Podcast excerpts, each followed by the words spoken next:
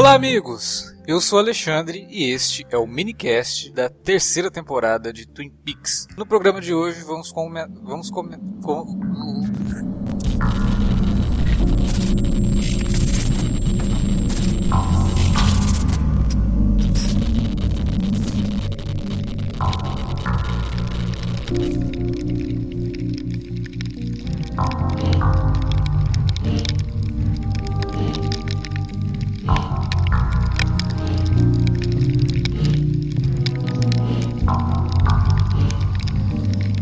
Olá, amigos! Eu sou Alexandre e este é o minicast da terceira temporada de Twin Peaks. Sim, vamos comentar o oitavo episódio dessa série que deixou todo mundo maluco no começo da semana e a gente, sinceramente, não sabe nem o que dizer aqui nesse podcast. Para falar, tentar comentar esse episódio, tá aqui o Davi Garcia. Pois é, né? Vamos gravar mesmo sobre esse episódio?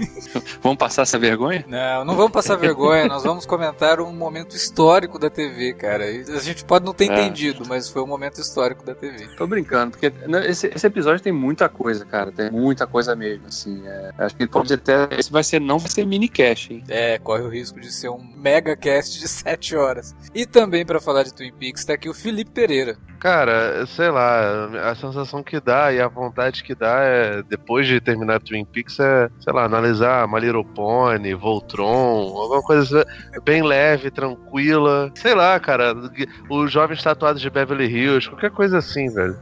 pois é, Twin Peaks mexeu com a gente essa semana. Então, fica aí, que logo depois da vinhetinha a gente volta. Você curte os podcasts do Cine Alerta e quer ajudar a gente a manter esse conteúdo no ar? É muito fácil. www.padrim.com.br barra Cinealerta. Entre lá, dê uma olhada nos planos que temos à disposição e nos ajude. Como um dos nossos colaboradores, você ainda pode participar de hangouts, de sorteios mensais e de um grupo secreto no Facebook, onde você pode dar críticas, sugestões de pauta e muito mais. www padrim.com.br barra cinealerta. Entra lá, é rapidinho e você pode ajudar a manter o Cine Alerta no ar com esse conteúdo que você gosta. Fique agora com o podcast.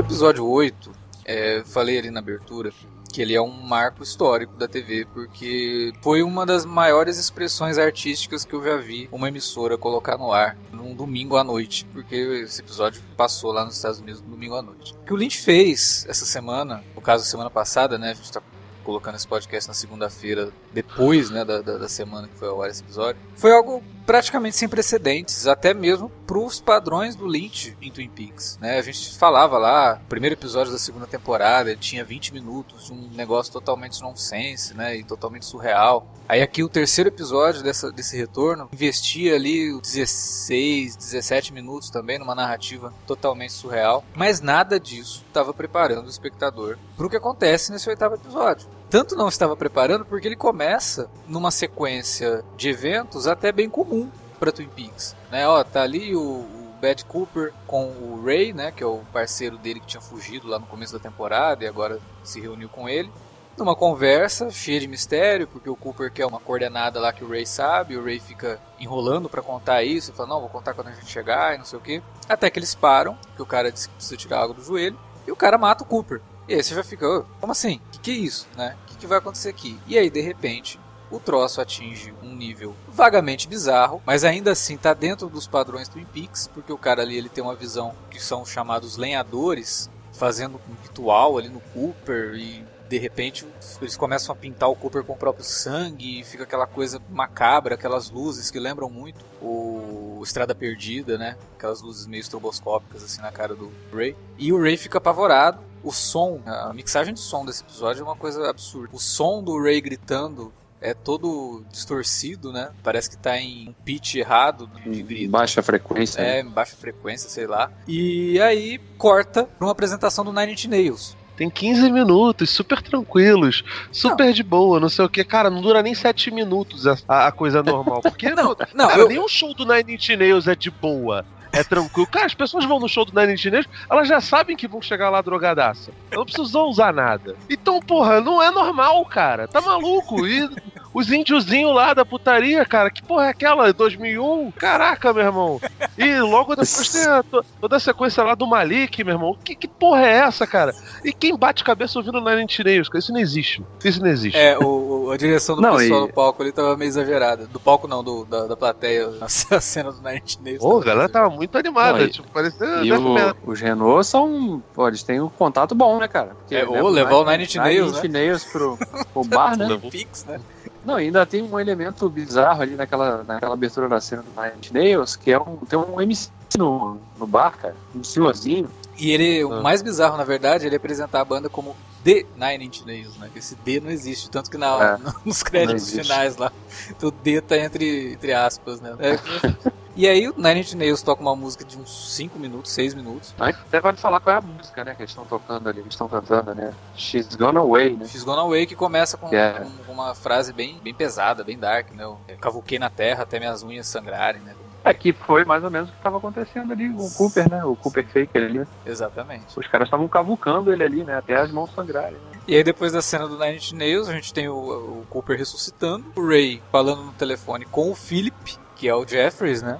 É. E aí já. Só já, pode ser, né? Só pode ser. O único Philip que a gente tem dentro da, da, mitologia de Twin Peaks, eu acho que é o Jeffries, né? Que é o agente interpretado pelo aliás, David Bowie no filme. Aliás, eu já fiquei com dúvida, cara. Parece que esse Ray eu já começo a imaginar que ele é um tipo um agente infiltrado ali no, na gangue do Cooper Fake. É, é o que parece. Até parece, inclusive, que o próprio Philip estava traindo o Cooper, né? Porque dá a entender que o Cooper e o Philip estavam trabalhando juntos. E aqui já dá Sim. a entender que o Ray tá amando do Philip para tentar parar o Cooper. Aí ele até fala do, né? Ele pode ser. Eu vi um negócio estranho saindo ali, pode ser a chave pro que a gente tá, né? A imagem ali do, do Bob ali, né? Aquela. Aliás, que troço bizarro, né, cara? O Bob saiu do corpo do, do Cooper fake? Então, não sei. É, eu vi umas teorias assim até interessantes sobre o Bob. Eu acho que até valeria a pena da gente comentar isso. O Bob, quando o Cooper olha no espelho naquele episódio lá que o rosto dele começa a virar o rosto do Bob, mostra o Bob meio uh -huh. nervoso, né? Não é o Bob rindo, é. malucão como a gente via lá na série. E talvez o Bob uhum. esteja realmente nervoso com o Cooper, porque se você pegar o que o Bob fazia quando ele tava com o Leland, ele era meio anárquico, né, cara? Ele não tinha plano, era meio coringa, assim, né? Tipo, o cara, era, quer dizer, ele tinha um plano que, era, que envolvia a Laura, e isso a gente comenta mais pra frente. Mas ele era meio anárquico. O Leland fica todo malucão quando tá possesso por ele e tal. Já o Cooper não, né? Ele parece ter um plano e ele parece agir de acordo com os planos dele. E talvez isso esteja incomodando o Bob. Eu, eu vi essa teoria e eu achei interessante, assim, de tocar um pouco nesse tema, porque é uma coisa que a gente não tinha talvez chegado nisso e... Ou também dá para imaginar que o, o Bob nunca tivesse ficado tanto tempo preso, digamos, né, no mesmo, no mesmo hospedeiro, né? É, a gente não sabe, e... sabe quanto tempo ele ficou com o Leland, né? É, aparentemente com o Leland, ele já atormentava o Leland desde que ele era garoto, isso. né? Isso, a gente não então, sabe em que momento, né, que ele é.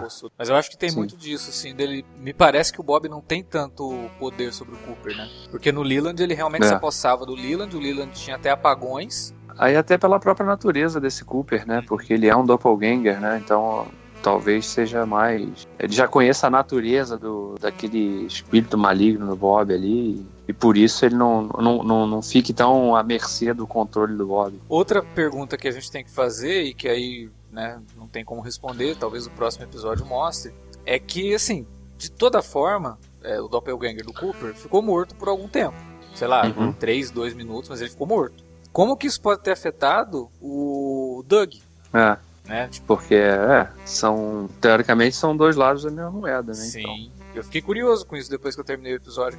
Eu fiquei pensando, né? Pô, no próximo eles podiam mostrar o ponto de vista do Doug. Porque talvez quando o Cooper morre, pode ter dado a chave ali, né? Tipo, despertado o Doug por alguns momentos, assim. Ter despertado o real é. Cooper no Doug. Né?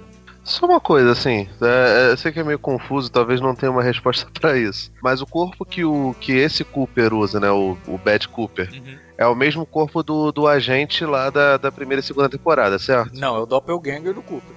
Uma cópia dele que tava no Black Lodge. É. Tá. E depois a consciência do Cooper vai pro corpo do Doug. Não. Não. não.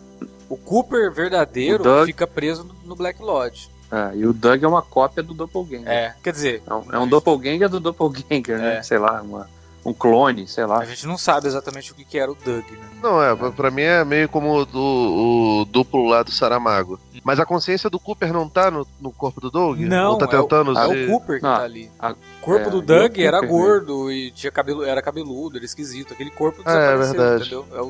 O, o Doug, o Doug virou uma pérola, né? Um, não, né? Foi reduzido lá, um- Uhum. uma Um pedrinha rubi, lá. né? na- Um Não. rubi fake, sei Não, lá. não era um rubi, era uma pedra dourada e bem parecida com o orbe dourado que tem o rosto da, da Laura Palmer. nesse episódio. É, mas aí, depois de tudo isso, que é um começo, que o Felipe tá todo assim, né? Não, mas é maluco, é maluco mas é maluco por, pros padrões Twin Peaks. É um, É, é um maluco não- que você não aceita. chega. Sim, é, não chega a cena, a cena dos, do, do- daqueles espíritos lá, os lenhadores lá e tal. Uma coisa que você, sei lá, pô, se fosse uma coisa de arquivo X, assim, Sim, beleza, né? Uhum. Uma coisa sobrenatural e tal, né? O cara experimentando aquilo ali, de- testemunhando e tal. Beleza, você vai, né? O, pro- o problema, entre aspas, e o nível de loucura começa mesmo assim, da- depois da cena que ele desperta, né? Exato. O Cooper desperta e a gente volta, lá vai lá pra 1945. Né, e aí começa aquele, aquela viagem audiovisual ali que vai durar uns bons 35, 40 minutos. é, dá, dá um pouco mais É. de 40 minutos. E aí o que que acontece? Antes da gente entrar nessa, nessa sequência, vale ressaltar uma coisa. É, a gente já tinha comentado aqui no podcast sobre o livro, né? Os arquivos secretos do Twin Peaks. O Davi até comprou o livro, né? Tá lendo? É, tô na metade. Então. Tô, tô na metade. Você já bom. chegou na parte que fala dos lenhadores que morrem em Twin Peaks? Não. Pois é. Um dos arquivos lá que conta uma história que aconteceu em Twin Peaks em 1902, 1900 e alguma coisa, assim, no começo do século 20, que foi um incêndio, porque Twin Peaks sempre foi uma cidade, o negócio de, de lenha, né, de cortar lenha e tal, Uhum. e acontece um incêndio bem parecido com o que acontece lá na, na, na segunda temporada né, da, da série, que é o incêndio do, do depósito lá de lenha da, da Packard, né? Do É, eu tô no trecho do livro que fala do conflito do- dos Packards com os Martel. Ah. eles tinham, as duas famílias tinham de fato é, uma, uma usina né, de produção de, de, de madeira e tal. Então, e aí acontece um acidente que mata oito lenhadores. E são exatamente oito lenhadores que a gente vê ali nesse episódio. A gente vê E seis. eles são chamuscados, né? Isso, Você vê claramente que os caras estão sujos, assim, de. sim. Né, de Cinza, né? Fuligem, São alguma é, coisa todo, todo, todo sujo mesmo. E a gente vê seis ali ressuscitando o Cooper Fake. E naquela cena da loja de conveniência que aparece um monte ali, todos meio que dando. Parece um vídeo paulado, né? De codificação. É, na, na hora eu até falei, cara, ué, tá com um problema no áudio aqui? O que, que tá vendo aqui nesse troço? Mas não, aquilo também fazia parte da brincadeira. Exato. E ali a gente vê oito lenhadores. A gente já tinha visto um desses lenhadores lá no primeiro episódio dessa temporada, É, dentro da na prisão. cena da cadeia. Exatamente. Tava lá ele junto desaparece. com o Salsicha lá. E aí o cara desaparece. E Não, e também, cara, não sei, a gente até falou no episódio passado, né? Tem um vulto, sei lá, uma pessoa que não dá pra ver o rosto direito dentro daquele necrotério também, né? Uhum. E também pode ser Sei um lá, desses lenhadores aí. Uma É. outra coisa que a gente tem que comentar antes de entrar nisso tudo, porque isso daí é o mais assim. É, é o que você mais consegue criar conexões. É que um dos lenhadores é um sósia do Abraham Lincoln. É, o cara é ator, inclusive, né? Trabalha com isso. Exato. É, e tem todo um lance do Lincoln, porque aquelas duas crianças que aparecem no final, elas encontram uma moeda que tá virada com a- o rosto do Lincoln pra cima, né? E o Lincoln, Aham. Pra quem não conhece, não conhece a história do cara, o Lincoln, antes de ser presidente dos Estados Unidos, né, quando ele era jovem, ele trabalhou como lenhador. Uhum. Você falou que ele trabalhou com Lynch. Trabalhou com Lynch, é. Trabalhou com... Eu não, não, não duvido também. É, não sei. Lynch deve ser uma De entidade. repente ele é viajante. Pode ser viajante no tempo. O, o, o Lynch, cara, é um negócio tão louco, porque a música que toca na. Já no finalzinho, né? Quando tá tocando aquela música na rádio lá, Uhum. em 1956, né? Sim, E a menina tá, na- tá em casa já ouvindo a música. A música chama The Prayer, The né? Prayer. E, a- e na banda tinha um, tinha um cara que chamava David Lynch. Ah, no Platters, né? É. Bandeira Platters. E aí, bom, beleza. De tudo isso, né, que aparentemente não tem ligação nenhuma com a série, mas tem por causa de todo esse lance, desse background do livro. De novo, é importante talvez dar uma conferida nesse livro aí para poder tirar mais algumas informações que a série vai trabalhar agora. Vamos falar do, daquilo que a gente viu.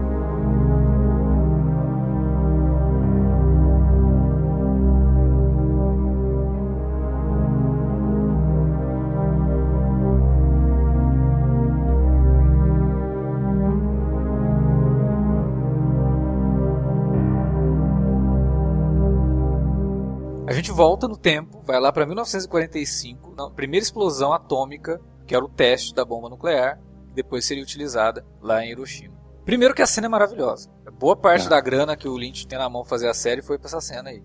o, a construção da cena, o CGI da cena é tudo perfeito. É muito bonito mesmo. E o troço que começa ali, você entra dentro do cogumelo nuclear. E aí vai todo aquele lance de fogo e grãos na tela. E você não sabe que, direito o que, que você tá vendo, né? Gera a questão, né? A grande questão que é: o que, que é isso? O que está acontecendo aqui? O, o, que eu, o que eu tirei dessa, dessa grande sequência aí, que ela dura o quê? Uns. dessa da explosão, do né, a câmera se aproximando, mostrando lá o cogumelozinho, né? Uhum. É, é, que, a coisa toda é que quando, quando você vê uma coisa muito feia, você tende a não, não querer olhar para ela, né? Uhum. E aqui o Lynch faz questão de te obrigar. Você não só vai olhar de perto, como você vai entrar dentro do negócio. a pior invenção do homem, você vai olhar de perto. É. Muito perto. Você vai sentir os efeitos disso aí. Você vai estar lá dentro. E a invenção foi tão terrível que ela foi capaz de mexer com, com outras dimensões, né? Sim. Despertar o, alguma coisa ou algo que estava talvez preso numa outra dimensão e que de repente, por conta dessa criação terrível do homem, ele, a dimensão se, se fundiu com a nossa. É, ou criou pelo menos uma ruptura, né? Uma, uma fissura, sei lá, em algum ponto que permitiu que essas dimensões se entrelaçassem, né? Exatamente. É, é bem por aí, eu acho que é exatamente isso que a gente viu. A gente viu primeiro contato da nossa dimensão com a dimensão do Black e do White Lodge. E aí você tem toda aquela sequência maluca de explosão e aí tem uma figura meio alienígena, sei lá o que, que é aquilo, né? Expelindo uma uhum. secreção, você não sabe se ela estava vomitando, foi um mega um espirro, né? Dentro daquela secreção tem um orbe preto com a cara do Bob no meio. A gente uhum. tem que analisar essa figura que faz isso, essa criatura. Me parece Sim. ser aquela criatura lá do primeiro episódio que fica presa na caixa e mata aquele casalzinho. É, pode ser. É muito parecido. A, a, forma da cabeça e tal, assim, lembra bastante. Ela tinha até uns chifrinhos, né? Exatamente. Se você olhar atentamente, assim. Os chifrinhos um... remetem muito àquele ícone que fica no meio daquele anel que a gente já viu no filme, que a gente viu na série, que a gente já viu aqui é. nesse retorno que é um, como se fosse Sim. uma cabeça com. A gente, eu sempre achei que aquilo fosse, tipo, sei lá, um inseto com duas perninhas, sabe? Mas me parece agora, vendo tudo isso, que aquilo era uma cabeça com dois chifrinhos. Cara, e tem outra coisa que vale lembrar também. Pode ser só coincidência, mas eu acredito que não seja, né? Porque a gente viu aí o, né, o, o nascimento do mal através de uma bomba atômica, né?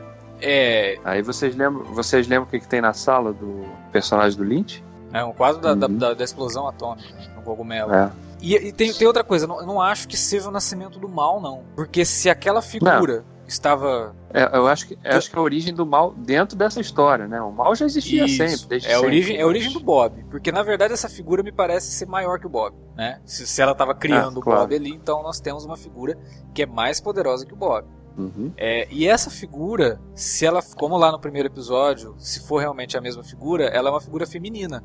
E aí a gente volta pro terceiro episódio dessa temporada, quando o Cooper, ainda preso lá na, na, na, dimensão do Black Lodge, ele encontra com aquela pessoa que a gente depois identificou como sendo a, a mesma atriz que fazia a Ronette Pulaski. É. Né? Que ela fala: Minha mãe está vindo. Uhum. Então, aí você começa a juntar as coisas. Aí a gente começa a fazer igual o Davi falou uns dois episódios, né?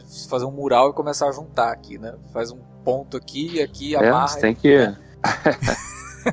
Então, tudo isso, cara, a gente. Só esses, tipo, sei lá, 15 minutos de loucura, que parece ser algo totalmente aleatório, talvez tenham sido 15 minutos mais importantes da mitologia de Twin Peaks que a gente viu até agora, cara. Porque ele te conta um monte de coisa que você tem que voltar e ver e lembrar de coisas que aconteceram anteriormente, inclusive lá na outra série, inclusive no filme, e trazer isso de volta e ligar esses pontos e começar a falar: pô, peraí, isso não é tão aleatório assim não. É a narrativa que a gente não está acostumado. Você não tem texto, você não tem ninguém te explicando, mas você tem imagem. E a imagem ali, ela tá se bastando. A gente é que tem que prestar mais atenção. O Lynch ele fala um negócio lá do. É, se você quiser ter ideias comuns, né?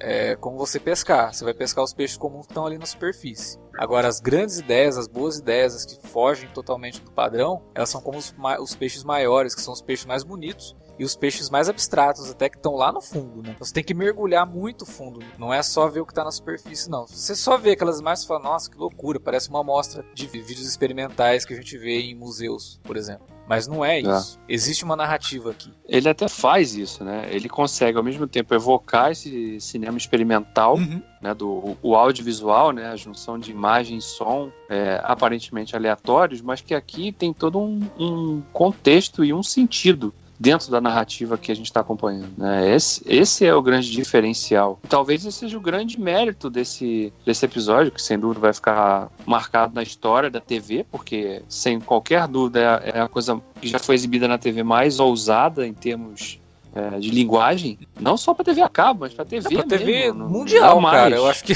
nem TV japonesa, que tem umas coisas malucas, em comerciais, por exemplo. Talvez o mais próximo que a gente tenha visto disso sendo aquelas vinhetas antigas da MTV.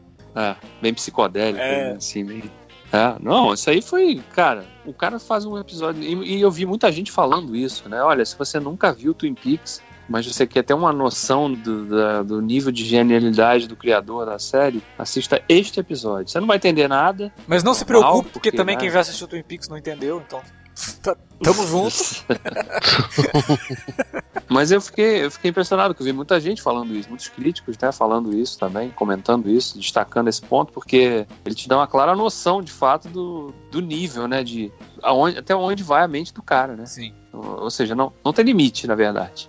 Então, vamos lá, vamos devagar, Cadu. Primeiro, assim, eu tô ouvindo com atenção tudo que, que vocês estão conversando. Algumas dessas teorias, para mim, fazem, fazem sentido e podem acarretar em possibilidades de trama, esse negócio todo. Só que, para falar a verdade, cara, como já a gente já havia conversado antes, esse exercício que a gente tá fazendo de analisar um episódio por episódio acaba atraindo a gente. É, o que a gente conversava lá em off sobre o American Gods, por exemplo, é que se a gente tivesse gravado um podcast posterior anterior ao fim da primeira temporada, provavelmente a gente elogiaria bem menos do que elogiou nos minicasts, né? Então, tipo assim, a gente acaba sendo, de certa forma, meio refém do, do, do formato. Eu não vou ficar é, lamentando isso, até porque, cara, até agora as jornadas foram legais. Fargo foi bom, o Sherlock acho que não, não, não foi, mas é, o Preacher, para quem gravou, foi maneiro. O próprio American Gods foi uma experiência legal, porque é uma literatura boa, e Twin Peaks nem se fala, né? O Lynch é um, um cara genial mesmo. E mesmo que essa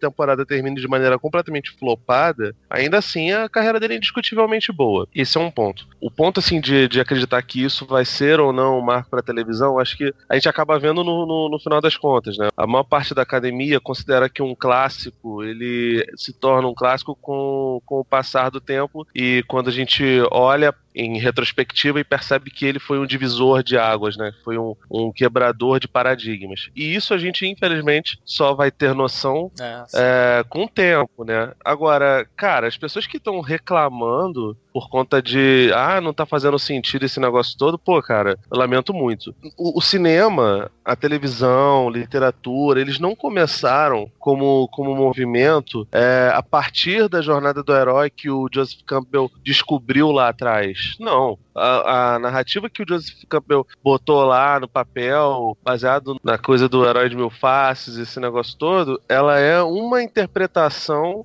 sobre a, a, dramaticidade geral. Ela não é uma, uma guia que todos as, as, os movimentos artísticos e toda a história dramática tem que seguir. Não. A gente viu um milhão de, de movimentos literários, é, teatrais e cinematográficos que, que subvertiam isso. O surrealismo alemão fazia muito isso. O, a própria novela Vague da, da França, lá com, com nossos queridos Truffaut, Godard e outros tantos, faziam isso e faziam normalmente muito bem. Tem histórias boas e histórias ruins dentro dessa, dessa, desse formato. O cinema pernambucano atual faz muito isso. O Kleber Mendonça Filho fez isso com Aquários e com. Aquários nem tanto, mas o Som ao Redor fez muito isso, Gabriel Mascaro, filmes experimentais e filmes que não necessariamente seguem uma, uma métrica assim. Então, para quem está acostumado a consumir esse tipo de cultura, os filmes do Lynch e essa temporada de, de Twin Peaks está sendo uma experiência diferenciada, no sentido de que a gente não costuma ver isso na, na televisão, mas não é totalmente inédita. Né? Ah, e, e, cara, Mas na TV, isso- na TV é na bastante. TV é bem mais raro, de, É muito de- de raro, fato. é muito raro. Agora, cara, as pessoas deviam, deviam ter um pouquinho menos de preguiça pra, pra, pra analisar as obras, sinceramente. Pô, cara, eu, eu já tô ficando cansado. A gente grava muito sobre, sobre, sobre filme de super-herói e, sinceramente, cara, eu não aguento mais. Agora, na semana que vem, provavelmente a gente vai ver o, Homem-Aranha, o Homem-Aranha lá, o De Volta ao Lar, e vai ser a mesma estruturinha de roteiro que teve no Homem-Formiga, que teve no Homem de Ferro e que teve no, no Doutor Estranho. Isso tá me cansando. Bastante. A gente E- sempre comenta e, cara, sobre isso, né?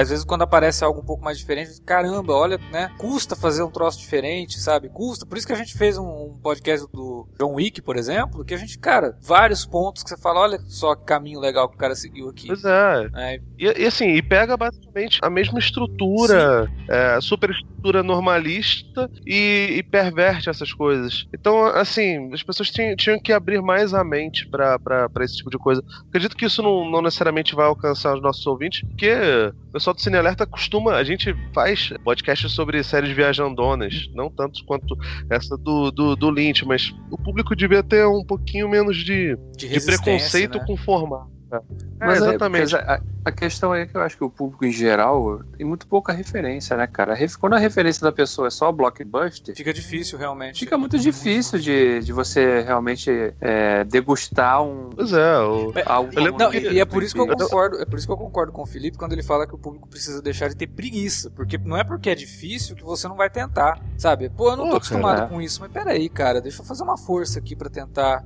apreciar Aí, isso. de- depois as pessoas condenam o Nolan por no Interestelar e no Origem, ele ficar explicando e reexplicando tudo o que acontece, porque senão as pessoas não vão entender. Pô, a galera vai ver, vai ver a Árvore da Vida, sai do cinema puto, porque o Malik não explicou tintim por tintim do, do que acontece. Meu Deus do céu, gente. É. Sinceramente, você vai, você vai limitar um, um diretor, um contador de histórias que tem por, por, por tradição contar uma história não, não normativa, que tem meios herméticos pra discutir a vida, discutir o sentido da vida, discutir metafísica, discutir uma porção de coisas, porque você é preguiçoso porque você quer ver o, o tio Ben dando lição de moral no Homem-Aranha, cara, pelo amor de Deus, tipo, é- esse episódio ele tem um milhão de referências literárias, tem a- de- desde as óbvias de, de, de Kafka até referências a Mary Shelley, que, que são bem mais, mais obscuras. Tem muita referência ao Edward Hopper, por exemplo, que foi um, um artista norte-americano que pintava a solidão, né? Procurem aí obras do, do Edward Hopper, que são muito legais. Tem várias que são extremamente influentes no cinema,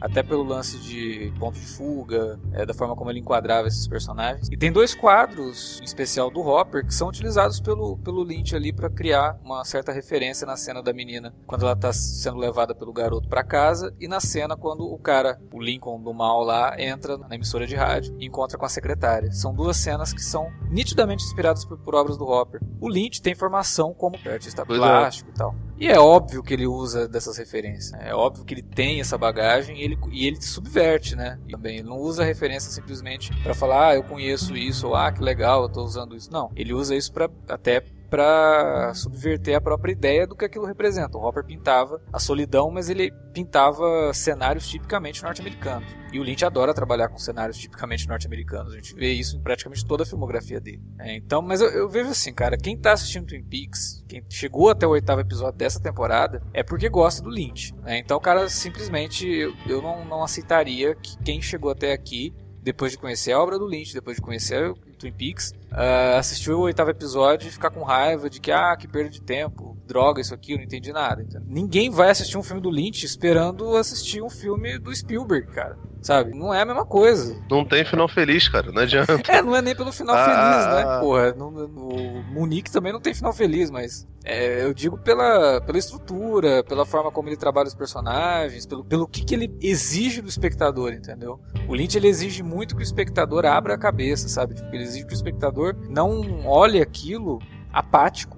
Ele tem que ter uma relação com aquela obra, ele tem que ter uma relação com aquele filme. Ele pode odiar, é uma forma de se relacionar com o filme do cara. Mas você, você tem que ter algum tipo de sentimento com aquilo. Não pode ser uma coisa apática. Não pode ser o, ah, vou assistir aqui, sentado, comendo pipoca e desligar meu cérebro. Né? Você não vai desligar teu cérebro nunca na tua vida, só quando você morrer. O seriado, ele, ele brinca com essas coisas todas, ele, ele mexe com, com, com essas coisas. E mesmo que você não tenha acesso ao livro do, do, do Frost lá de trás, a esse novo livro que, que foi lançado até aqui, até aqui no Brasil, coisa que era rara, quase não, nunca acontecia, e que finalmente tá, tá, tá vindo, né, os materiais adicionais. É, se, se a pessoa, não, mesmo que ela não tenha contato com esse tipo de coisa e com a carreira pregressa do, do, do Lynch, dá para você tirar muita coisa de lá. Tipo, você pode não entender o todo, mas algum esqueleto ali, baseado nas suas informações e na sua cultura, você vai tirar alguma coisa. Se não tá tirando nada, é sinal de você, talvez para você começar a rever as coisas que você consome. É, cara.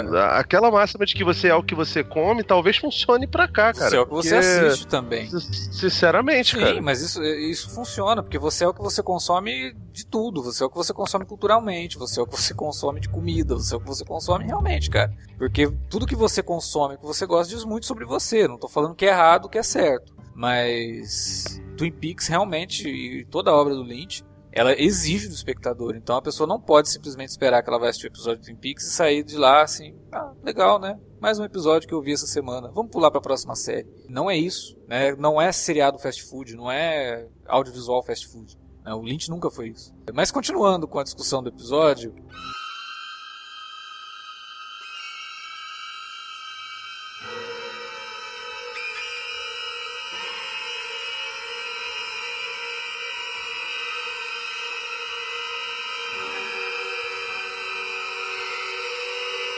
Depois de tudo isso, a gente tem uma outra sequência, que aí eu acho que a gente teve a primeira, o primeiro vislumbre do White Lodge, né? Que a gente sempre viu o Black Lodge, que é lá onde fica o, braço, a Laura Palmer tá ali, o Leland estava lá, onde ficou o Cooper. Mas eu acho que a gente finalmente teve um vislumbre do que é o White Lodge, que é onde está o gigante e uma mulher que a gente não sabe quem é, que está ali, a parceira do gigante. É, e até a, o fato dele estar tá, aparentemente numa espécie de ilha no meio do mar, né? Uhum porque aquilo até evoca com o que o, o lenhador fala no final lá, mais ou menos, né? Do lance do, do ter que beber a água toda, né? Descer até o fundo do poço, né? Uma coisa assim. Sim. O cavalo branco é o, representa o branco do olho e a escuridão dele mesmo, né? A mensagem cifrada bem, mas que também remete já a coisas que a gente já viu. Cavalo Branco, Sim. que sempre apare apareceu no momento da morte da Laura, no momento da, da morte da, da prima da Laura. Né? São, não são coisas aleatórias, como você tinha falado anteriormente. Exatamente. Né? Todas as citações não são só uma frase solta de efeito, não. Ela tem alguma justificativa, tem alguma origem, tem alguma ligação. Né? E, o fato de a gente estar tá vendo que o White Lodge ele fica assim no lugar e aparentemente ali como uma espécie de, sei lá, é, monitoramento, né? Aquele sino ali, né? Tocando. Parecia um repente, alarme, né? né? Porque toca aquilo, o gigante chega, desliga o negócio e vai para a sala ver na, na, naquele teatro, que é o mesmo teatro lá do Clube Silêncio, né? uhum. né? Do, da Cidade dos Sonhos. Só que ainda dentro do, do, do, White Lodge, quando tem aquela mulher, ela tá ouvindo uma música. E aquela música fica tocando o tempo todo. Que Sim. remete à fala lá do braço na série original, quando ele fala que a, a Laura veio de um lugar onde the music is always in the air. Uhum. É, pode. É, é foda, não, cara. Não tipo, tudo ali dá para você tirar alguma coisa, entendeu? E dentro da mitologia de Twin Peaks. Ah. De coisas que já foram faladas na Sim. série, né? Então, Sim. claro, a gente pode estar tá viajando, pode não ter nada a ver, mas também pode ser. Mas o que me deixou intrigado realmente é que quando o gigante chega naquele teatro, ele vê tudo aquilo que a gente já tinha visto, né? Fica com aquela cara que a gente também tava, com aquela mesma cara que ele ficou. Meio sem entender o que estava acontecendo, mas. O que, o que já tranquiliza, porque você percebe que você não tá sozinho nessa jornada. Exatamente. E aí, quando ele vê o orbe preto com a cara do Bob, dá uma pausa na tela ali e ele começa a flutuar. E aí, quando Sim. ele flutua, ele forma um orbe dourado que tem o rosto da Lara Palmer. E que aí faz com é. que a gente pense narrativamente que ele criou uma espécie de contramedida para derrotar o Bob. O que explicaria Sim. por que, que a Laura conseguia é, resistir ao Bob. Que é o que a gente vê no é, filme. No final da história do filme, ela de fato derrotou, né? Porque ela ela se sacrificou para que ele não pudesse ter um não pudesse dominá-la. Sim, né? eu acho até que o plano do gigante com aquela mulher tenha falhado. A Laura talvez se tornasse mais forte, o espírito da Laura se tornasse mais forte, para no futuro derrotar. Só que ele chega nela primeiro. né? E aí tem todo aquele É. lance do abuso quando criança e tal, que acaba mexendo psicologicamente com ela. Ela é corrompida. E aí é uma análise bem Sim. interessante de como o mal, né, que existe nos homens corrompe as pessoas. E acaba com que ela morre e o Bob continua vivo. Ou pelo menos continua solta no mundo. Sim. E levanta um monte de questões, né? Porque lá no começo dessa série, dessa temporada, a gente vê o Leland falando pro Cooper, encontre a Laura. E depois a Laura some também. né? Isso. Mas aí leva a Depois que ela crer dá que o espírito mensagem. da Laura tá por aí. Será que rolou uma Sim. reencarnação? Não, pode ser até a própria filha da Shelley, né? A gente viu. Eu não sei, cara. Depois que eu, eu parei pra pensar nisso tudo, teve uma imagem nessa série que remeteu a isso pra mim. É o Cooper, Qual? Doug, né? Olhando pro garoto, Ah.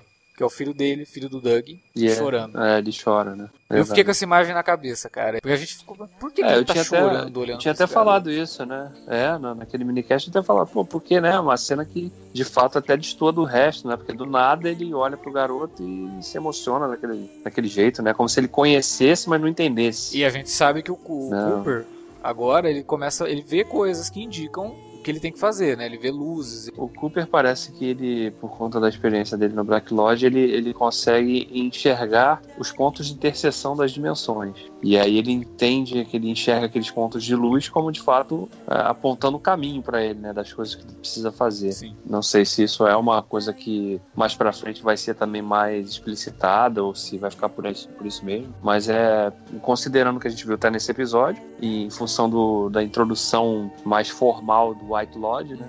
Esses conceitos eles acabam se. Eu acho que é razoável pensar que eles se relacionam. Sim. Sabe uma coisa que eu achei muito doida nesse episódio e que eu tava sentindo um pouco de falta, especialmente porque é o Lynch dirigindo, né? A fotografia desse episódio em específico é muito foda. E ele navega por vários, várias paletas, né? Não é Pois uma é, coisa cara. uniforme, né? Ele, ele brinca com muito estilo ali, cara. A fotografia muda de um tom pro outro, assim, em, em várias nos- passagens, né? Até nos tons não coloridos ela, ela vai mudando, cara. É impressionante. Porque Sim. eu tava revendo a, a cena que, que acontece lá, o lance do, daquele insetoide, que é a Uhum. referência óbvia ao, ao Kafka. A chegada dele ali, meio, meio planeta perdido. O chocar do ovo, ele vai descendo, depois o bichinho se arrastando. Com um aspecto meio, meio humanoide também. E Tá. ele adentrando a casa e entrando na boca da, da, da garota. Cara, é tudo muito bonito, né? E a gente É não tava vendo muito isso, né, cara? É bonito, mas ao mesmo tempo é, é um filme de terror, quase, né? Você vendo aquela. Pois é, cara. é, Parece uma, aquelas produções antigas da,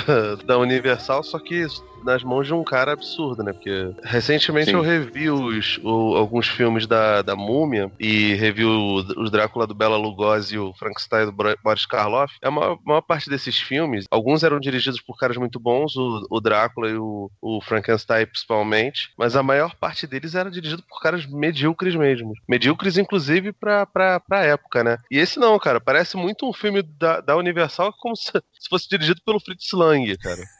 É, é bem por aí. É, É, alguém a- que tem realmente conhecimento da, da linguagem, né? O cara apertando o cérebro do, do, Do do radialista, radialista, e caindo a, a- o sangue ali, porra. E, e é O engraçado. negócio é agressivo. é- Então, e aí que eu fiquei pensando quando eu vi essa cena, eu falei, cara, o Lynch ele fez isso em preto e branco, não foi só pra mostrar que se passa no passado, ele deu uma de Hitchcock, sabe? No, no Psicose. Sim. Deu uma cena extremamente sangrenta, imagina se aquilo fosse colorido. Né? Você não consegue identificar ali o que é miolo, o que é sangue. né? Sim. Se fosse colorido, ia ficar bem mais Como, claro. como né? diria Ia o Igor, mais- que logo logo vai participar do cast de Twin Peaks, é, é classudo, cara. Sabe, aquele troço que é classudo mesmo, assim. Tipo, E não é porque ele quer ser classudo, é porque ele é, o Lynch é classudo.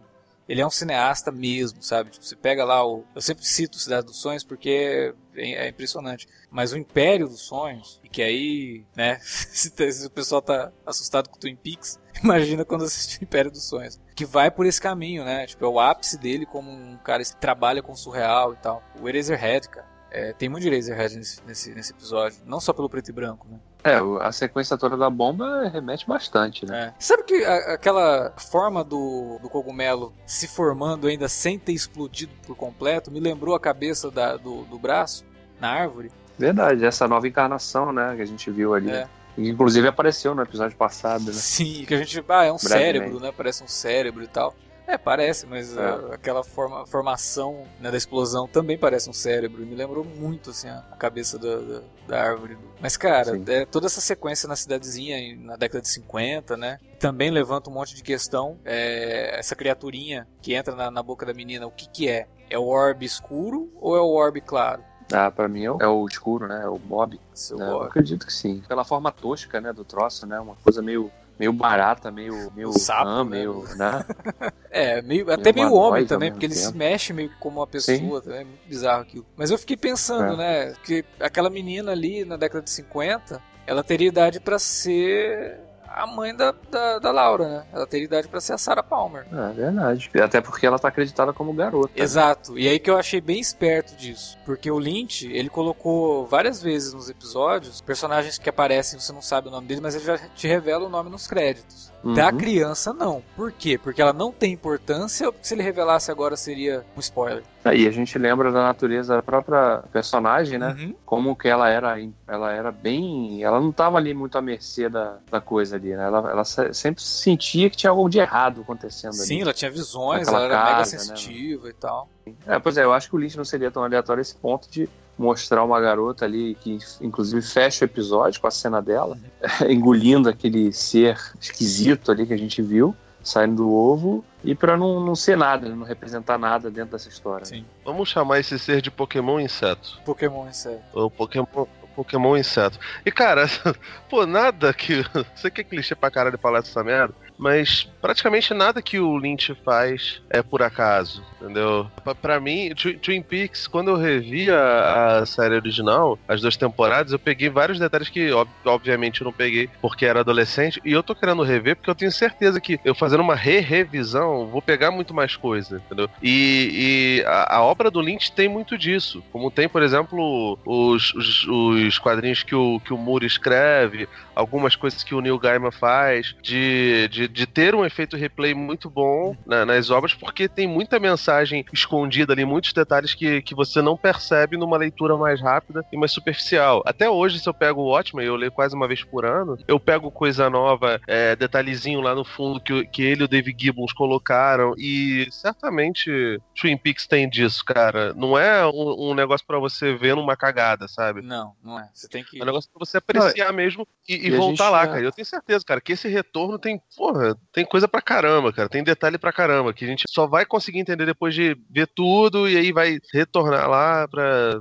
Enfim. É, o que a gente já tá discutindo já, né? Que imagina como que seria se fosse realmente uma série da Netflix, não só distribuída pela Netflix, naquele modelo de temporada inteira de uma vez só. Uhum. Primeiro que a gente não ia conseguir ter esse tipo de discussão que a gente tá tendo aqui. É, mas a gente já teria Né, devorado porque- a série umas duas vezes. Mas mesmo assim a gente não teria, a gente acabaria perdendo bastante referência, né? É, por exemplo, esse episódio Não é um episódio o- que pra mim não. a- A gente tinha falado an- anteriormente que vários episódios funcionariam muito bem no Bind. Esse episódio em especial, pra mim, ele não funcionaria no Bind. Que ele realmente é, precisa então que você você- assista ele e pare.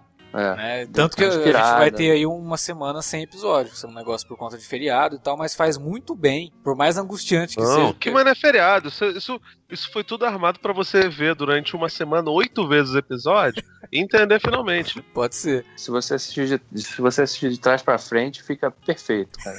Tenta Sim, aí, porque No, no final tem a Xuxa no lugar da, da Laura Palmer.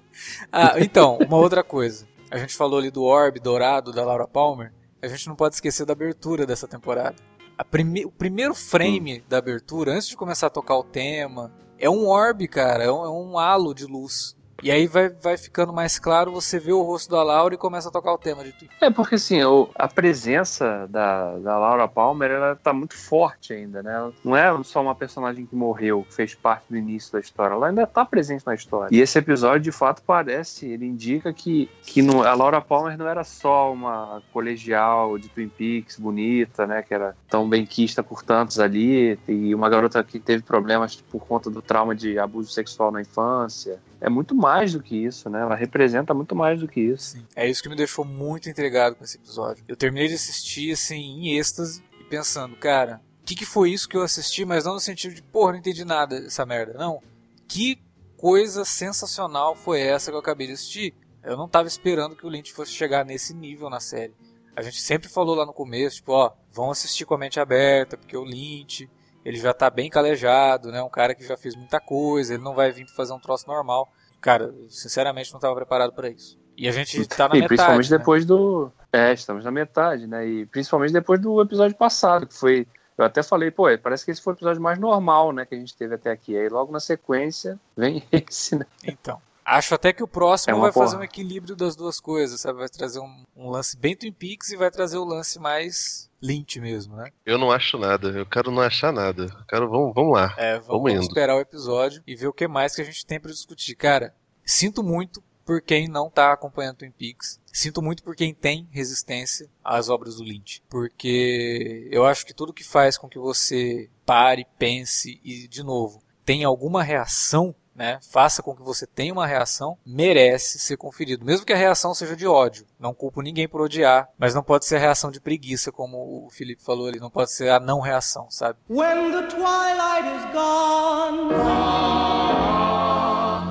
and no songbirds are singing. When the twilight is gone, you come into my heart, and here in my heart you will stay while I pray. Era isso que tínhamos pra falar por enquanto sobre Twin Peaks. A gente vai dar uma pausa, né? Porque essa semana não tem episódio. E agora a gente quer saber de você. Comenta aí na área de comentários, fala pra gente o que que você tá achando da série, o que que você achou desse momento único de Twin Peaks, tanto pela área de comentários, também pelo e-mail alertavermelho@cinealerta.com.br. Também pode falar com a gente nas redes sociais, facebook.com/cinealerta ou arroba cinealerta no Twitter. Galera, é isso. A gente agradece a audiência de vocês.